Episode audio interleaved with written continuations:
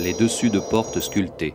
Les dessus de portes sculptés qui se trouvent dans la salle des mariages attestent d'une qualité qui permet de supposer qu'il s'agit d'un remploi d'un élément du XVIIIe siècle. Ils témoignent du degré de raffinement de la décoration des grandes demeures de la seconde moitié du XIXe siècle.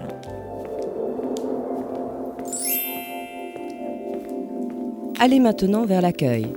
Passez la petite porte sur votre gauche et montez quelques marches du grand escalier.